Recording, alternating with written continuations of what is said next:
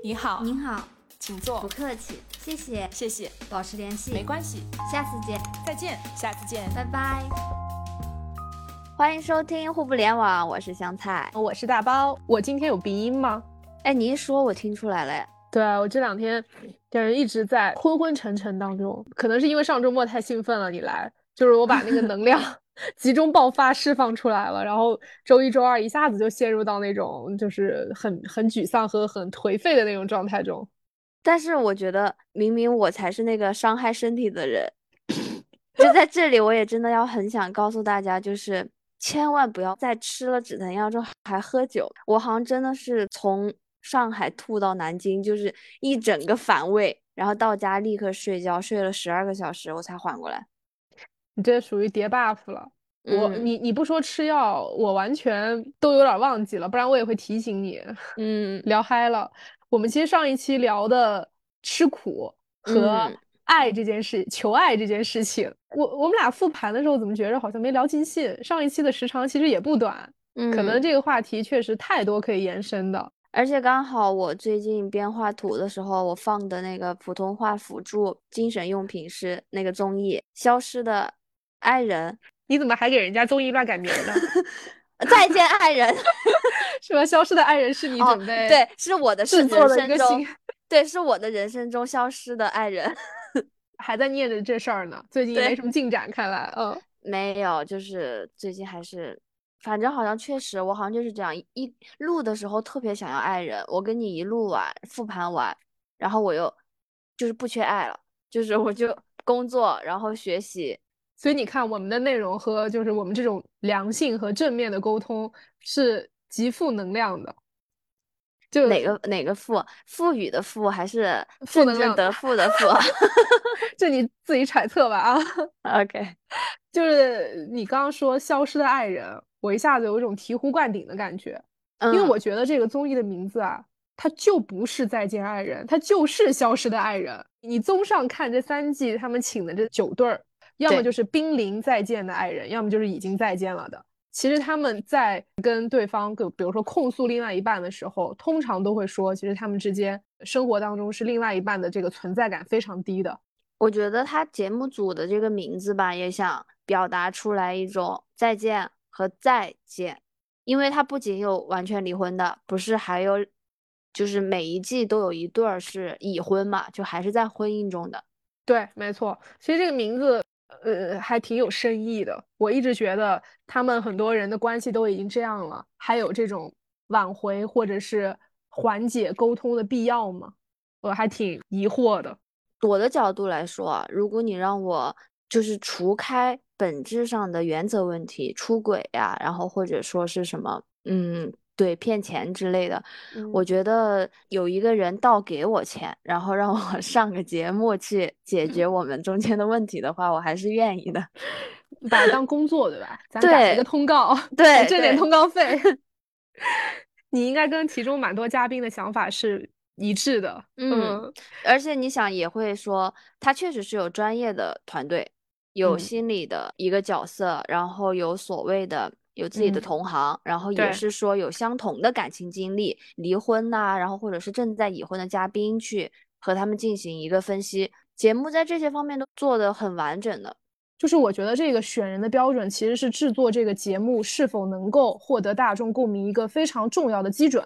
就这些人能否为这个节目带来热度？嗯，它毕竟是一档综艺节目，它其实最需要的，首先还是这个节目的知名度、热度、话题度、讨论度。其实我自己的一个生活体验来说，我觉得和所谓现在节目上请的这九对嘉宾相似的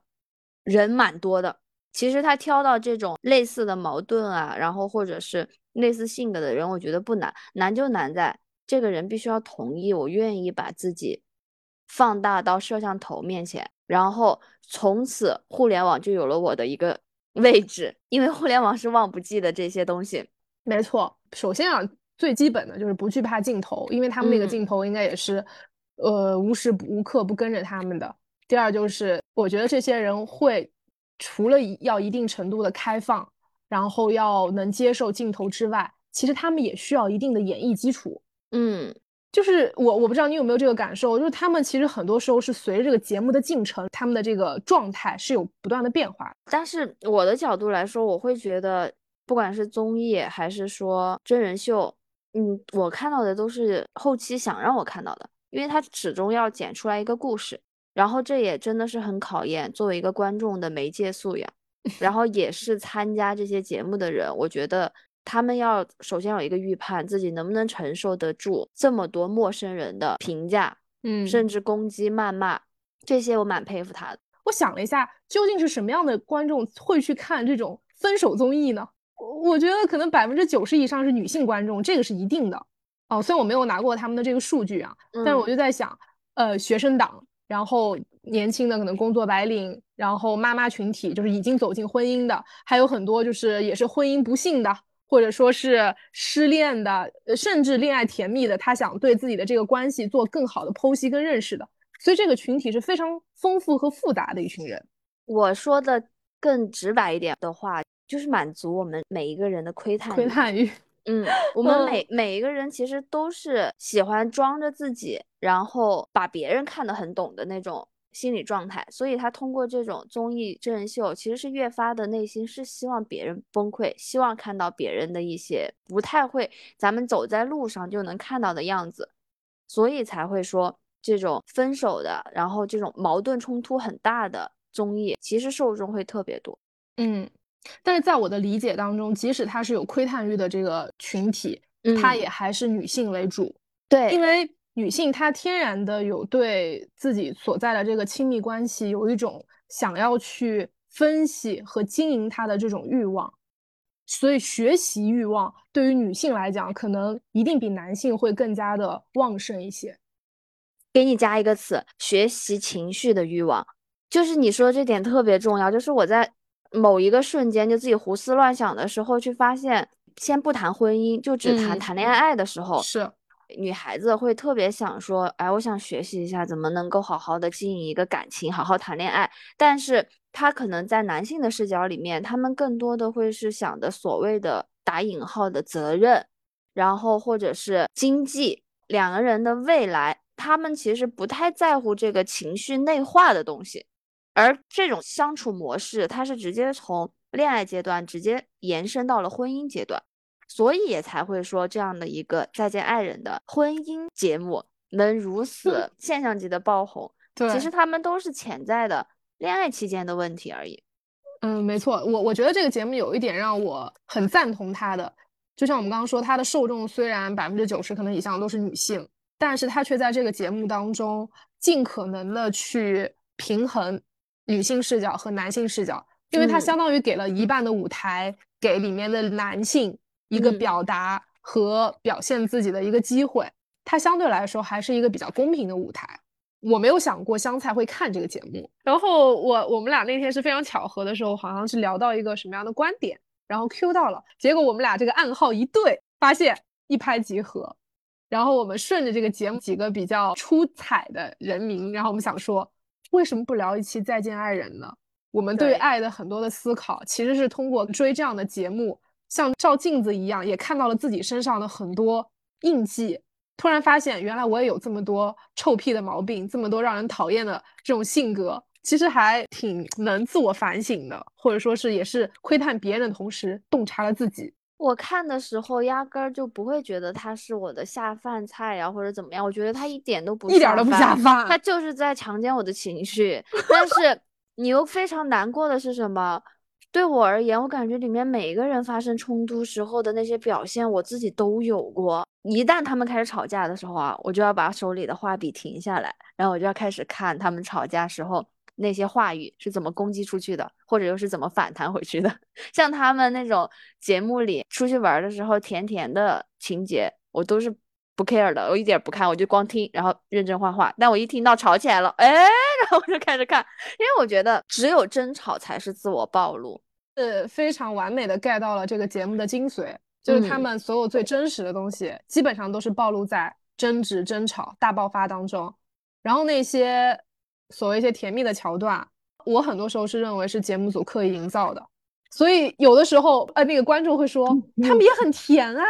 我想嗯说他们哪里甜了，啊请不要在玻璃渣里找糖吃好吗？我强行给自己喂狗粮有什么意思？你要嗯看到事情的本质，他们来这里是来解决问题的，不是来撒狗粮的。嗯，而且就是也会看到网友评论，就是说会怪剪辑是故意的，就这事情很小，你故意就是花这么多篇幅放在上面。但是对我而言，我觉得你有问题的时候，你再怎么放大，它始终就是有问题，你不能去怪剪辑去引导还是怎么样。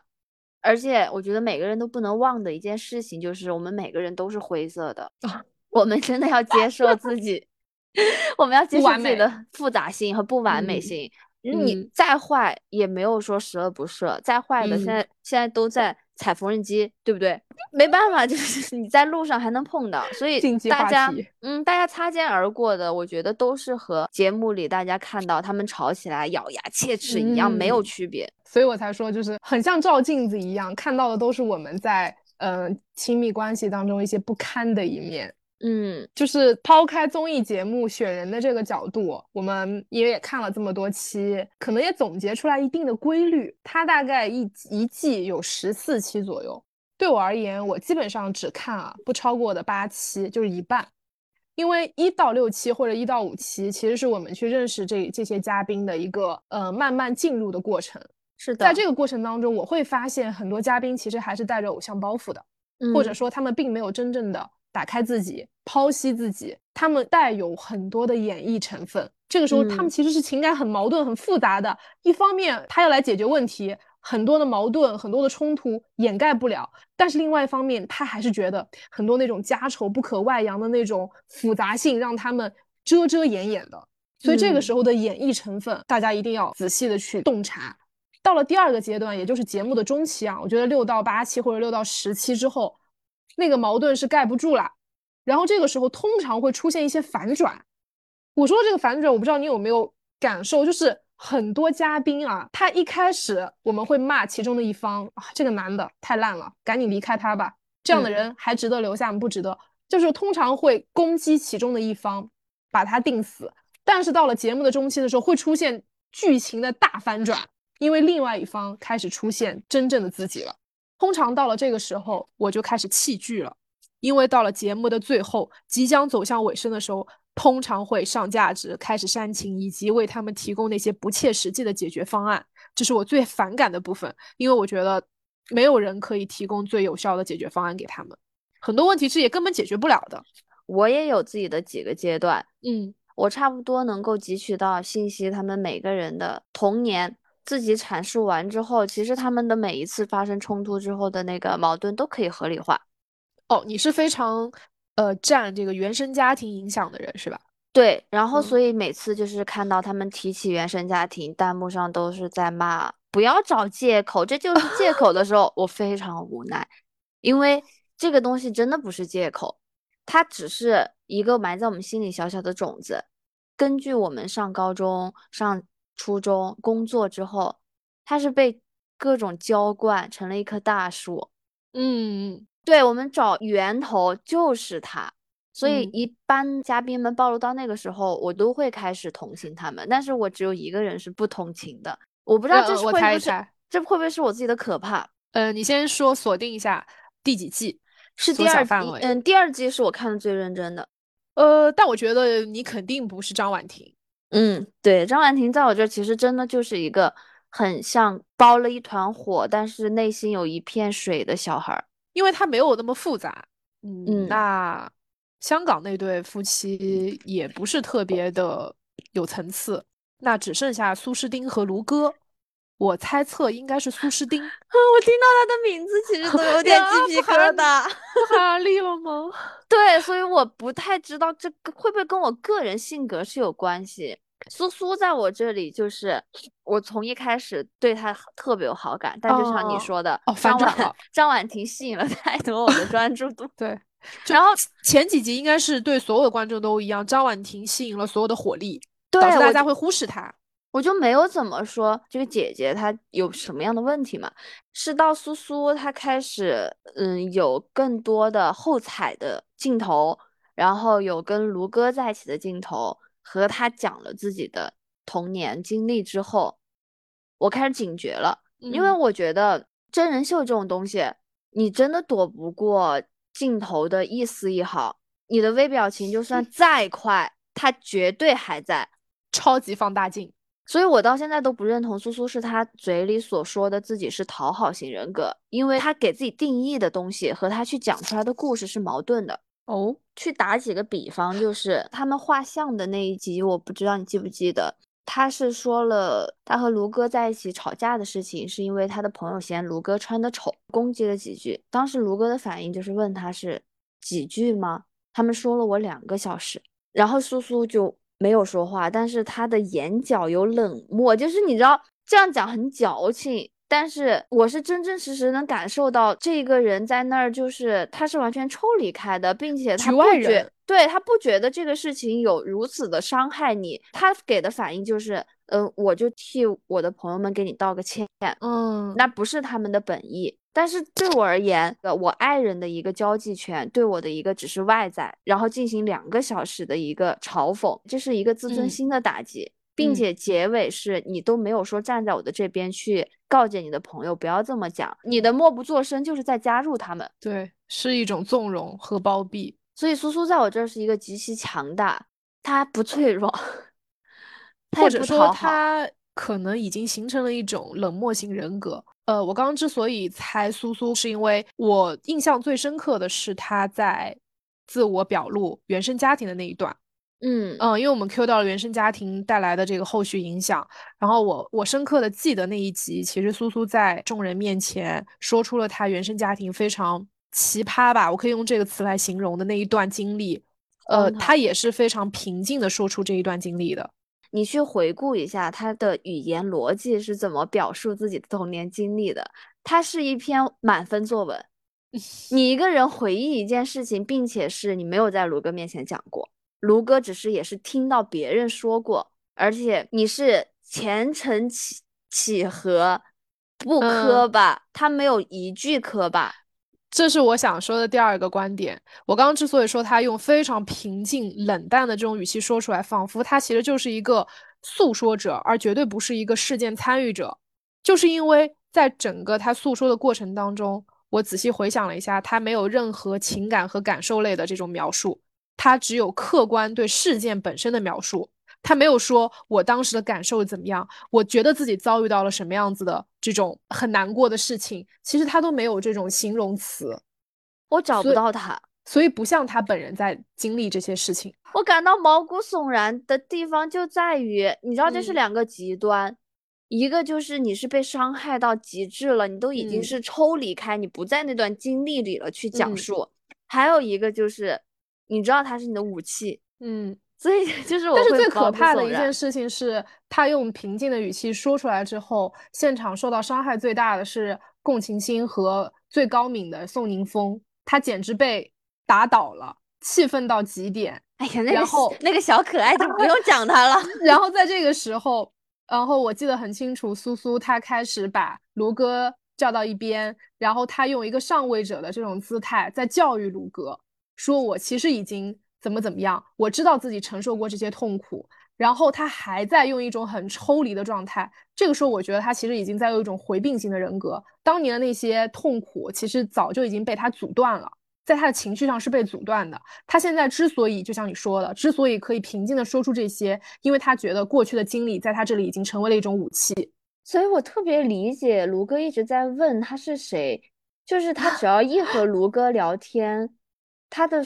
讲话的方式就是把对方的问题抛回去。他其实没有在他们两个人当面沟通的时候有真诚的回答过任何一个问题。他去让我们大家对卢哥画像更清晰和对他画像更清晰，都是在被踩的镜头里，全是他嗯自己下的定义。所以说他善于伪装，他在与人真实交往或者是交流的过程当中是不会释放真实的自我的，因为他并没有真诚的去回答别人的问题，所以别人看不到他的观点，也感受不到他内心真实所想。我在想有没有一个问题，我对苏苏的一种害怕，就是他这给我的感觉太相似了。他的这种被动的攻击到卢哥的行为，然后会导致所有人都是在臭骂卢哥，觉得卢哥又蠢，学历又低，情绪又不稳定，然后都心疼苏苏。但是在我看来，都是苏苏一步一步去营造出来的结果。对，不是节目组剪的，是苏苏营造的。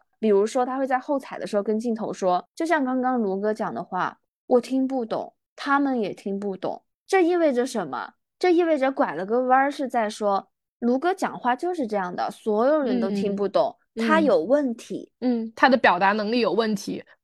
但是对我而言，我觉得一个成年人的做法是，他可是跟你结过婚的爱人，他讲的话没你没听懂的时候，我觉得他的这句我没听懂，而是应该直接在对方说完这句话之后去回馈给对方，而不是对方说完这个话他装懂，装了懂之后在被踩的镜头里说，其实我不懂，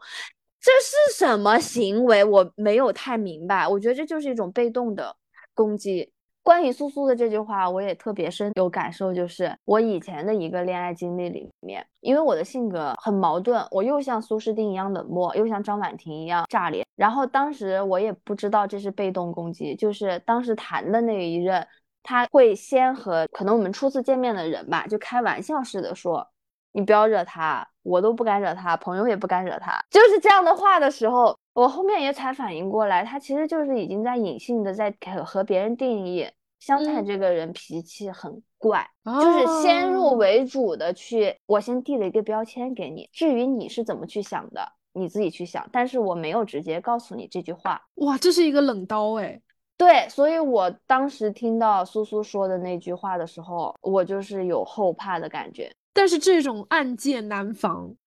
而且他很不容易被洞察到。呃我怎么被捅到了二十八岁呀？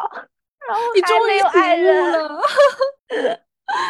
所以在我看来，卢哥的每次抓狂都是他在苏苏那里得不到回答，他也不知道他讲的每一句话，苏诗丁可能根本就没听懂。所以我说他是一种回避型人格，他很清楚就是用什么样的方式可以拿捏住对方，或者说是可以保护自己，这也是源于他的原生家庭的经历，可能保护自己是他生存的第一要义。我就是曾经跟一个人分开，就是因为我觉得他的喜欢都是非常像个标准答案，他对我的喜欢和对我表达喜欢的行为，就像一加一等于二，他知道那样做就是喜欢，所以那样做。然后我也没有办法看见他的真诚，因为人的感知力一定会先于你的思维能力。嗯，没错，就是第六感告诉你觉得不好的东西，你就一定不要做，因为感知是非常准确的。对，所以在最后我去告诉他我不喜欢他的时候，他会一定要我给到一份答案，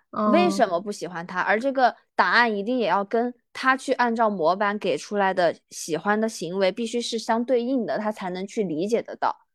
他可能到现在都不知道是因为不真诚，但甚至你对他下的这个定义啊，不真诚，你给他的这个理由，他一定是不接受的，因为在他的字典当中。我不可能不真诚，我的这个标准答案就是真诚。对，他已经被训练成了一种模板化的存在，给到你的所有的反应都是一个能让自己绝对不会出错的，让自己不会置于道德标准之外的一样东西。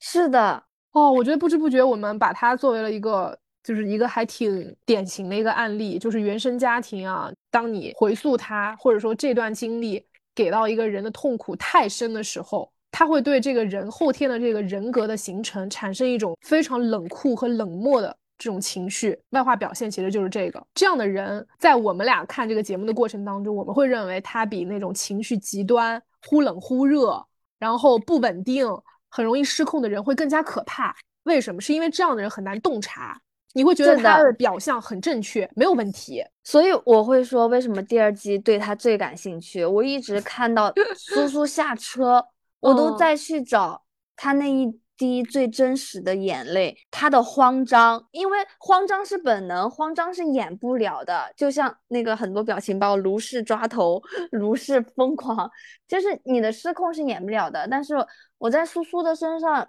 一秒都没找到过这些东西，相反就是那些微表情的嘲讽，他有特别多零点一秒的冷笑。哎呀。可能他对卢哥来说就是高维生物对低维生物的一种碾压，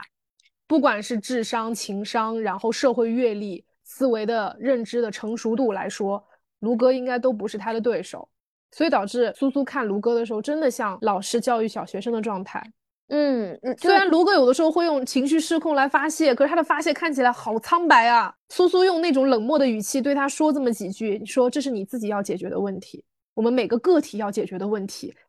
上升到哲学的维度之 后，我觉得卢哥就已经招架不了了。其实我觉得苏苏很多时候讲的话是比卢哥更加的虚无缥缈、假大空的，是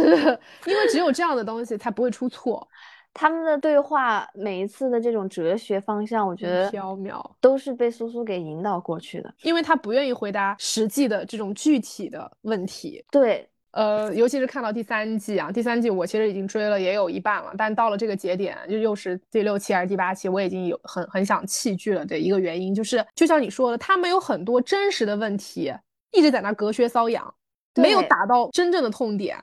就在那边门外徘徊来徘徊去的，就是不进去，不推门而入。可能有一些问题，就像你说，他是不是真的不能摆在台面上说呢？不能摆在台面上说，就两个问题啊，一个是性，一个是经济，对 啊，对不对？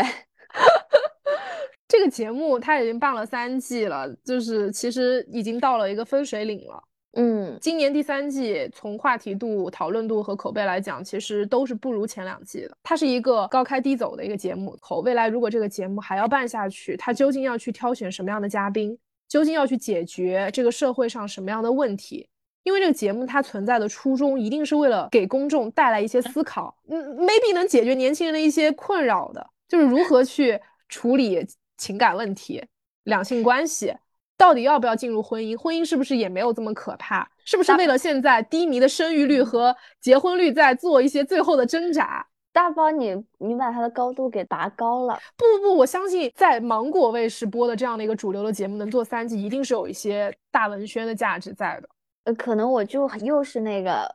底色是悲观主义的乐观主义，我又上来了。嗯，我会觉得他可以穿了一件所谓的你说的。能够去解决社会问题，给当代婚姻状况迷茫的人去指明一些方向的外衣，但是它内核一定是揽钱的一个综艺节目，仅此而已。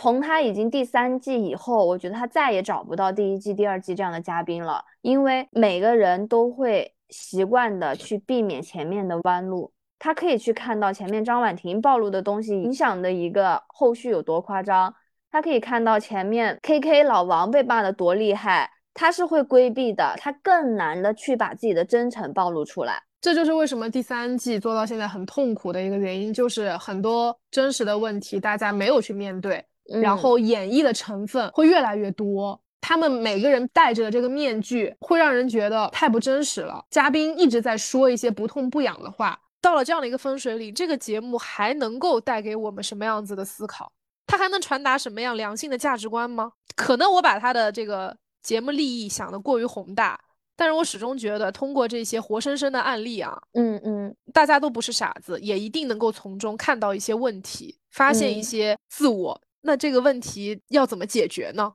我觉得是无解呀。所以我我选择不看最后那些是是正确的，因为无解。看到那些观察室的嘉宾在那边跺脚，然后输出这么一大段东西。我这样去打个比方，这些节目的最后一集对我而言，就意味着像吃完饭之后你一定要洗碗。那它结尾的那些下不下车，那就是洗碗的那个过程。你要有头有尾，善始善终。对，切菜、做饭、烧饭、吃饭、洗碗，它没有那么多的真的什么十四期放完你就醍醐灌顶，你就知道哇，我的婚姻的问题应该怎么解决？哇，原来就是我学到了。而且真的会有人去做笔记。我学到了这些条条框框之后，我的婚姻亲密关系一定不会出错。我相信这个节目可以带来的帮助是什么？是在我们的人际交往上，它会给我们的一些少走弯路。比如说黄执中有分享一个非常好的例子：你在发生问题的时候，你去问人家具体化表达，不管是你自己有任何情绪，还是对方有任任何情绪，你去具具体化的引导。不要就卡在那里啊！我现在好痛苦啊！我也是，我比你还痛苦。这样的交流是无意义的。嗯，试着去问一下，你是因为我做了具体什么事情而感到痛苦？只要东西变得具体起来，它就不会那么的难了。嗯，我的感受就是，我还是会嗯，刻意的去不看观察室的这些老师们，然后专业的人士们给到的这些建议，嗯，对于公众来说，其实我们更从这个节目当中感受到的应该是发现问题的能力，因为发现问题其实是呃一个自我认知提高非常行之有效的方式。很多时候我们是先发现问题，才有可能去找到解决方案，但是不要先背答案。因为答案它不一定套用在所有的公式上或者所有的问题上，还是要学会自己给自己找答案。我我觉得你这话好棒啊！嗯，就是我一直都不太迷信那些所谓的专家吧，他们给的良言美策，就是可能也会有一定的用处，但是我相信节目里的嘉宾也不会因为这些专家们说的话去改变他们的决定。你觉得这个跟我上一期说的我想要的？另一半优秀品质是勇敢，有没有相像之处？就是咱们不用先抄答案，能发现问题并且直面问题的这份勇气就非常难得。我太同意了，就像你尤其刚才说的，你不喜欢那个总给你标准答案，按照标准答案去做作业的人是一样的。就是很多时候，我们难道不知道标准答案是什么吗？嗯。但如果我们真的要找一个标准答案的话，我其实觉得充气娃娃比什么都好。机器人比什么都好，大胆发言了，嗯，绕了个弯儿，嗯，所以有意思的其实就是看到这些嘉宾本身，就是真的像照镜子一样。我觉得我很像张婉婷，你觉得你可能，你你之所以对苏苏这么格外关注，是不是因为你也觉得，哎，跟她有一定的共性？我我瞎说啊，嗯，会，我觉得我会跟苏苏有一定的共性，就是冷漠，嗯，底子是比较偏苍凉的。哎呀，怎么这么上岁数的一个词啊？不，因为苍凉的底色这句话是源自张爱玲，她对于人生的一个总结。苍凉底色的人，其实看这个世界就像一个旁观者、局外人一样，他会更加客观、理性、平静，但是同时总是能看到事情的本质。那我想问你，傅首尔呢？好聒噪的人。其实我跟你说，真的千人千面这个东西就是什么样？你说第三季王朔，哎，我又把人家名字记错了。张硕，之所以我都不想跟你聊第三季的人，你知道为什么吗？就是因为我看第三季看的我可生气了，我觉得这些人一个比一个会演，不是他们不是演员呀，第三季没有一个演员，脱口秀，但是然后那个网红还有模特、经纪人，其实怎么 我们每个人真的都是演员？我想说的是什么，大包？就是第三季张硕劝退了很多人嘛，但对我对我而言，我其实是被傅首尔劝退的。然后我被他劝退的点也非常奇葩，就是我才看前两期吧，我就被他疯狂输入了一个词儿“独立女性”，我的一个逆反心理就上来了。所谓的我苍凉的底色上面，其实还有一些愤青的底色，我就逆反什么呢？我就不明白了。就是我长这么大，我都没听说过“独立男性”这四个字，怎么独立女性能天天就挂在嘴边呢？我这一口水差点喷出来。第三季还有一个特点，就是好像这三个人里面有两个女生，傅首尔和睡睡已经是所谓的独立女性。还有另外一位年轻的模特，她是试图成在成为独立女性的路上，所以跟老公发生了分歧，想把老公给抛弃。我就想问，就是优秀女性有什么不好的吗？怎么大家都想成为独立女性呢？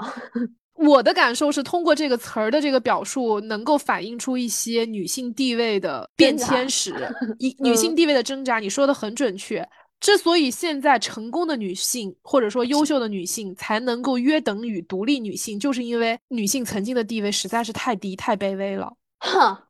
我现在但凡是 有一份正常的工作，能养活自己，或者说是能够为这个家庭出一份力，才称得上是独立女性。但是其实她们承担的责任和她们承担的这个对社会的贡献、家庭的贡献，和男生是完全一样的呀。那为什么对于男人的形容是成功男性？走上人生巅峰的成功男性，而对女性而只是叫独立女性。当代独立，我这这个，因为我曾经被这个词儿 PUA 过，我非常厌恶从别人嘴里就是拿来定义自己是独立女性，就是开玩笑的时候没关系啊，就是那种很认真的给自己的标签是这样的时候，我会觉得很不舒服。我宁愿就是不谦虚的说自己是个优秀女性，我都不要说自己是成功女性。嗯，你快问我为什么？为什么？为什么？你是怎么被 PUA 的？我是记得是之前就是分手的时候，然后就自己二十四小时内吧就找好了房子搬家，但那个时候整个人的情绪太过于崩溃了，你就会发现你走在路上可能就是踢到个石子儿你都会哭的程度。然后那个新家因为时间很快，我什么都没有检查，刚入住一天之后发现冰箱是坏的，洗衣机是坏的，空调是坏的，然后那个时候就。跟当时的前任就是表达了一下委屈，然后那个时候表达的重点可能只是想用这些东西去辅佐一下，我真的非常的痛苦。为什么一离开你之后，每一个东西都在欺负我，我的那种 弱小无助 放大了。对，但当时对方给我的真的跟一个施舍者一样，他是那种蹲在你面前，然后手放在你的大腿上面说：“你有没有想过？”是不是因为你自己没有办法独立呢？你怎么会因为空调坏了、冰箱坏了、洗衣机坏了而哭呢？哎，我那个时候啊就被他这三连问啊想，哎，对哦，妈呀，一下子更委屈了。嗯，我不是一个独立女性，我一点都不优秀，我配不上你，我居然就会这为这种平常小事。是的，就是你知道，人在极度脆弱的时候，你没有什么刺儿的。其实人脆弱的时候，表达出来那种愤怒啊，都是虚晃一枪。你像赵婉婷，都是虚晃一枪，就虚张声势，绝对的。张牙舞爪就是他最虚张声势的表现。嗓门越大的人，他越脆弱。对，所以那个时候，你想有一个人这么耐心的去把这种可怕的话给你娓娓道来，他就流进了一个心坎儿。然后那个时候，当天晚上凌晨三点都睡不着，我就在反思我自己为什么这么没用。我对，怎么就这么没用？怎么我就不能在独立女性上有我自己的一个席位？我明天就要处理好我的冰箱、空调、洗衣机。怪不得现在独立女性啊这么拥挤，就是你这样子的人也来跟我们抢饭碗。但是，哎，以现在的我去回想当时那个事情，觉得很荒唐的，就是。你居然在把这样的事情和独立女性四个字去挂上钩，然后并且当时的我还听进去了。嗯，那你什么时候开智的呢？什么时候哎发现不对劲儿？我这明明就是一个非常优秀女性该拥有的品质，而不是说我不够独立。我开智的时候就是发现我自己单身的时候，我任何事情都可以做。嗯，然后但这个和我独不独立完全没有关系。我能做的每件事情都源于我的个人能力，嗯，就让我发现“独立”这个词是什么？什么时候用？是我们要喊口号的时候用，而不是说你去定义一个人和赞美一个人和去贬低不是一个形容词儿，对，他根本就不是说你可以去，哎，这个人好漂亮，哇，这个人好独立，What amazing 啊！好难受，不可思议，就不可思议，真的不可思议。我说一下我的感受，就是我对这个词的愤怒或者说反感是来源于现在的这个媒体环境对于这个词的滥用，因为他把它就是标签化的贴在了很多，比如说有一些流量、有一些名气的这些女性身上。嗯，那如果我们去。定义一个男性啊，或者说比较成功的男性，我们会写他什么青年福布斯前三十，然后优秀的创业者、连续创业者，这些都是一些非常具体且准确的词。但是如果我们再来看如何去给女性贴标签的，什么都没有，独立女性，独立女性就成为他们最成功的标签。然后这是我觉得一个非常不可思议的事情。对独立女性的一个很大的一个定义就是。比如说，他能够很好的平衡家庭和工作的关系，能够在带孩子的同时也能够完成工作，这完全是跟男性截然不同的衡量标准。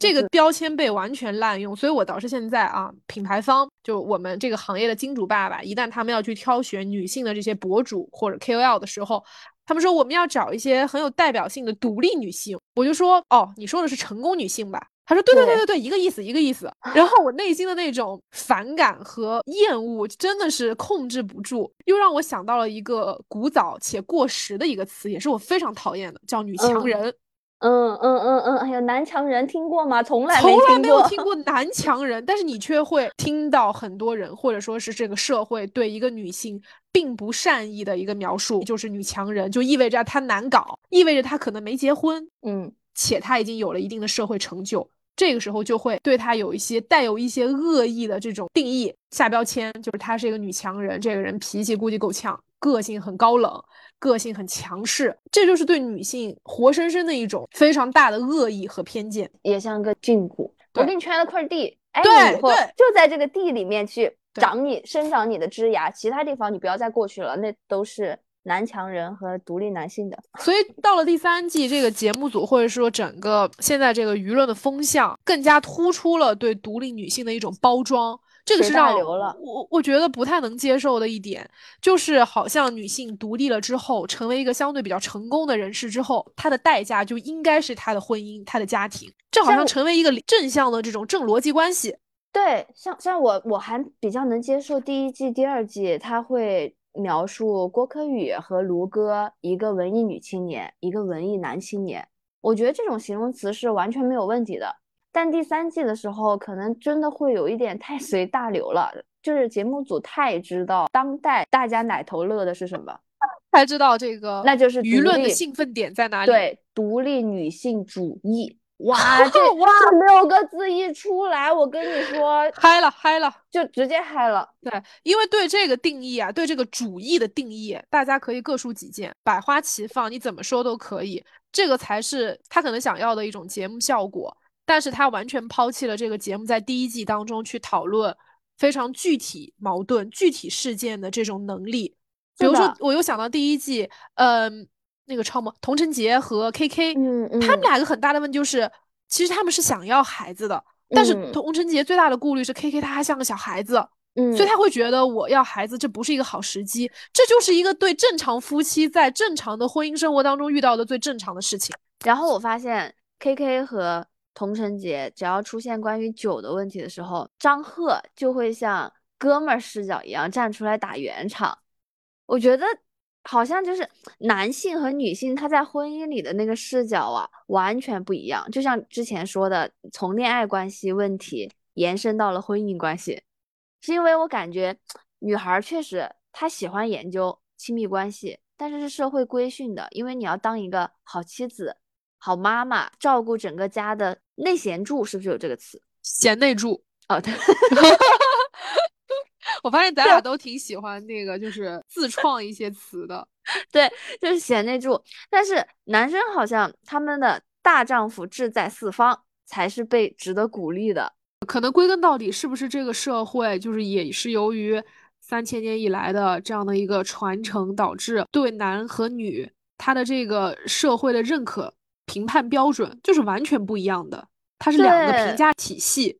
对于女生，就是你只要贤呃贤淑，可能以前说的更过分，女子无才便是德。嗯呃，经过一定的这个社会发展，现代社会了，这个文明之后，对于女性稍微宽松了。你你可以读书，你可以有文化，但是归根到底，你还是要回归家庭。所以这就嗯是为什么到了一定年纪，不管是长辈还是身边的人，整个社会都会给女性压力。你不管有再大的这个社会成就，你最终都是要回归到家庭，不然的话，你在这个人生身份上是有一个莫大的缺失。但我的观点就是，我觉得也就是在为了上这个节目，为了所谓的营业，这些男性啊，他勉强去坐在这里聊一下所谓他们到处道听途说来，然后拼凑出来的这个打引号的亲密关系。平时从我的一个个人身边及世界，我觉得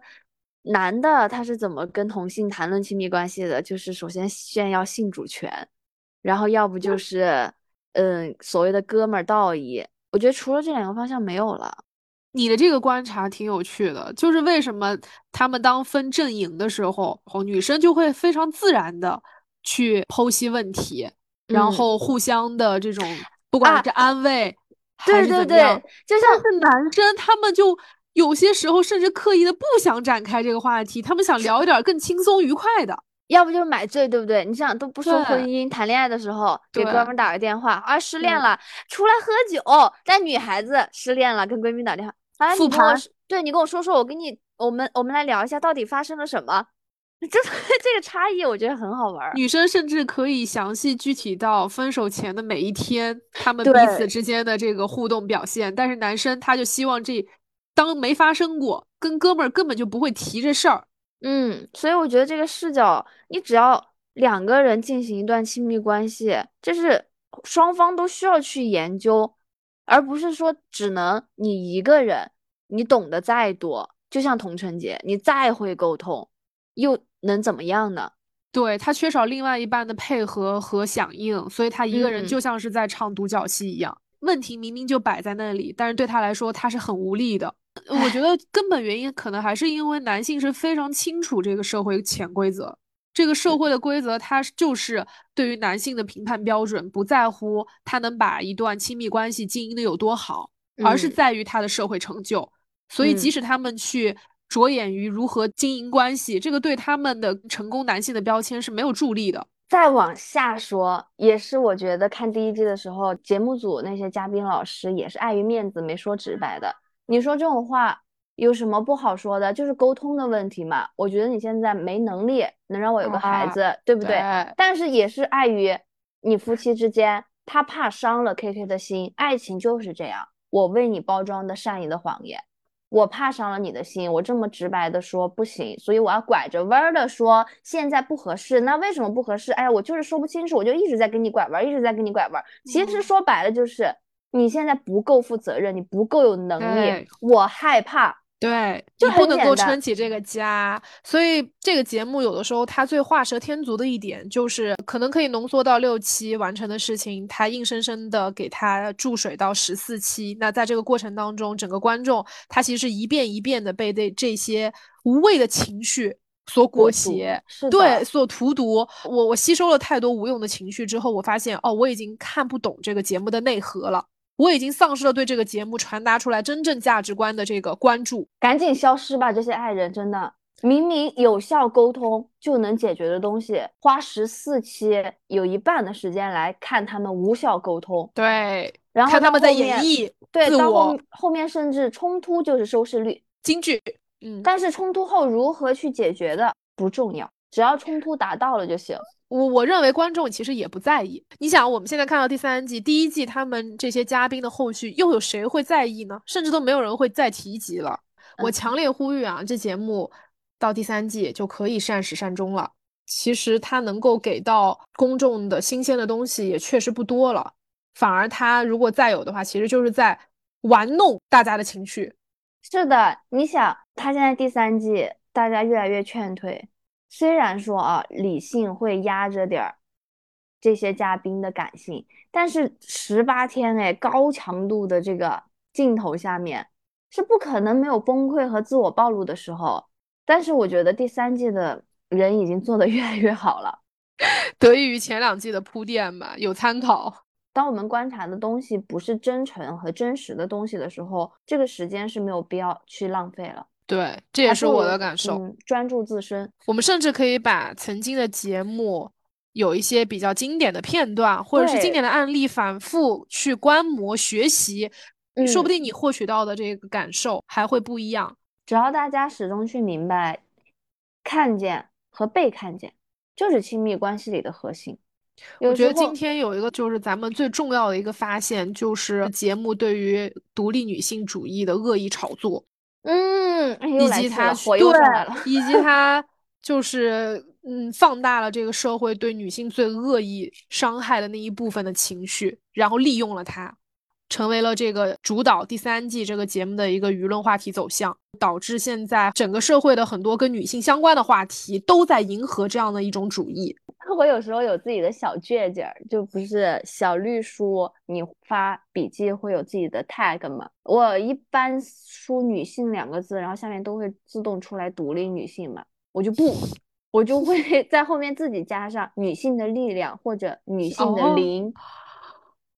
就是就是来气，就真的很来气。就是其实互联网上这些 KOL 喊独立女性的口号，我们管不了。但是你作为一个这么大的 IP 节目的时候，我觉得还是要去认真思考一下。有的时候这种引导话，到底对嗯不对？我们可以很自豪的喊出，我们就是成功女性啊！我觉得自己就是优秀女性的代表，或者甚至说我是杰出女性的代表，我一点都没有汗颜。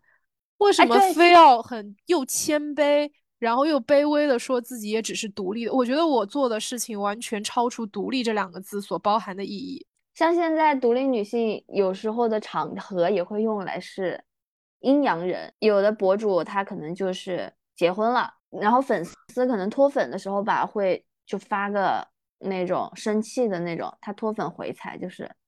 我没有想到你从一开始的独立女性，现在还是要步入婚姻。你听听这个逻辑，这个逻辑已经更严重的 去上升到他他结了婚了，就好像独立女做性人了。对，独立女性不能拥有爱情，然后 独立女性不能拥有婚姻。婚姻哇，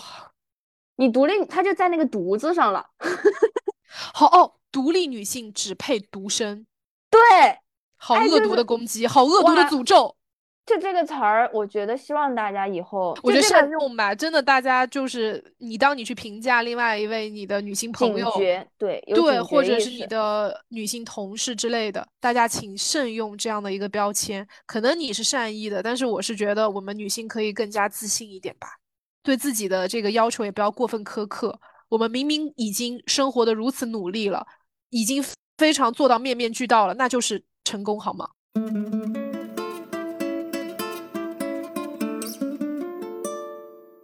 如果就大家可能都会有一点不好意思的话，没关系。就像我也说不出来我是成功女性，但是优秀我们是配得上的。嗯在我自己的标准里面，我就是一个优秀的女性。嗯，在我的标准里面，我也是一个优秀加一。嗯，我又杰出又优秀。就是嗯把这些美好的词要不吝于形容我们自己吧。他把战线拉得太长了，就很嗯多。就是恕我不能陪伴他们这么长的这个旅程了，我中途呢 是要下车的。我可能更爱我自己，对，我要保护我的这个乳腺。消失吧，这些爱人。嗯，网友的乳腺也是乳腺呀，挺逗的。嗯，消失吧，真的就差不多行了。好，对节目的控诉我觉得也差不多了，就是节目组也不会在意我们说什么的，对吧？因为毕竟它是个综艺，就像你说的，它赚钱为主。呃，流量还在的时候，它是不会放弃这么好的一个 IP 的，它一定会继续的。但是我是想说，大家还是要擦亮眼睛去找你们觉得有用、有价值的信息在这里。嗯，我也不要耗费太多精力。嗯，对我来说，我还是想再重复一遍今天我听到大包说的那句话，就是不要在答案里面去找答案，嗯。这个是很重要的。别人的经验永远是他的经验，别人的答案也是抄不来的。嗯，对的，对的，去试错吧。嗯，是的，在答案里找答案绝对是一个错的解题思路哦。那快滚吧，这些爱人！来 快来，我的新的爱人，让我见见你吧。我我们可以很畅快的聊一次对于这个节目的这种综述和概评，会让我觉得非常的有有爽感，嗯就是因为我好像一股脑的跟你发泄了我对于呃，就是看了这个节目的那些很核心的感受，然后我没有想到这个节目能够在我们俩之间产生共鸣。我们俩有共鸣，有一个相同点，是因为我们俩是很难被煽动的类型。就是能够在他们的这种关系当中看到爱这件事情的复杂度，更吸引我了。就更渴望了。对，嗯，然后就也想做一个浅浅的预告，就既然我们今天 Q 到了原生家庭这件事情，然后嗯我其实也是非常认同原生家庭对于人终其一生这个人，嗯，他在人格形成当中最至关重要的这个影响这件事情，我太认同了。以及我也有很多，甚至有一些自己小小的这种很奇怪的理论和思考，嗯我也，很期待能够下一期的话题当中，我们顺着，就是相当于是一个整个一个非常大的爱的这么一个主题，我们衍生了一些小的话题出来。我刚从再见爱人版出来，我现在一脚又踏到了原生家庭，我该往哪儿走？我整个人是凝固在这里的。就我我们其实聊的很多东西都是一环扣一环，或者说是我去了解香菜的一个很好的途径。嗯，就是有些观点你不沟通出来，你还会觉得，哎，我是不是说这个会触碰到别人的禁忌什么的？所以原生家庭我们聊了之后，哎，一定会更加有助于我们之后在其他话题上的碰撞，相当于它是一个溯源的过程。嗯，好，今天能量我已经消耗殆尽了，差不多了，我也是，我刚刚满脑子是。该说晚安了。嗯，双十一的要到了，哎，我们这个节目正好双十一，对我们说一个，大家购物愉快，我什么都不买，买买买，不买就是不买，立省百分百。买一买吧，生活已经很苦了。嗯。优秀女性有自己的优秀的点，我的生活一点都不苦。啊，我一会儿就提四个大字放在我的床头。优秀女性，嗯，妈的，这群优秀女性，晚安、早安、午安，下期见，下期见，大家拜拜晚安，快乐，拜拜。